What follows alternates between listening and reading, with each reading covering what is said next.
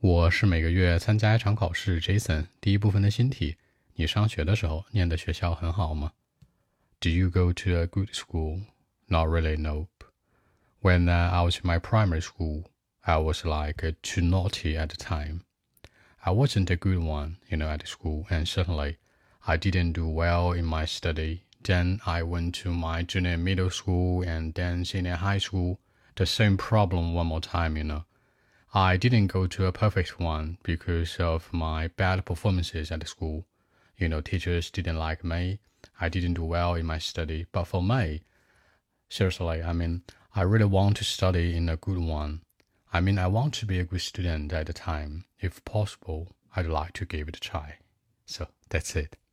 那淘气，上学的时候从小就很淘气嘛，你可以说那个词叫 naughty。比如那个时候呢，at the time。 比如说我在上学的时候，那个时候非常淘气，I was too naughty at the time。那没有好好学习，也就是说不是一个好学生呗。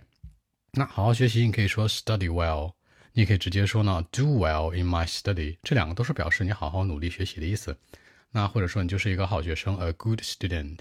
那你没有好好学习可以怎么说呀？I didn't study well，我没有好好学。或者呢，I didn't do well in my study，我没有在我学习里面搞好它，都是这个意思。再直白一点，I was not a good student 也可以的。那不好的表现，什么叫不好的表现呢？那家长呢让我好好学习，然后老师呢不太喜欢我，同学也不喜欢我，我天天的调皮捣蛋，对不对？这都是不好的表现，通称为 bad performances。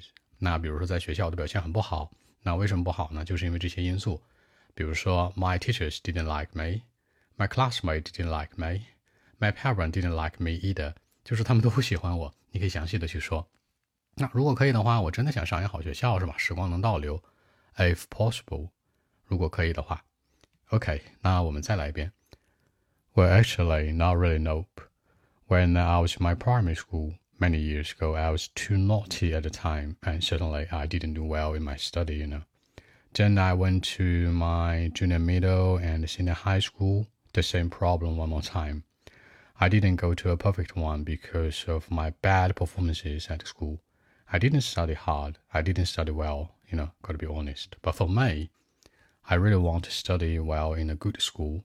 If uh, possible, I'd like to give it a try, you know. So that's it. 好，更多文本问题，微信 b 一七六九三九一零七。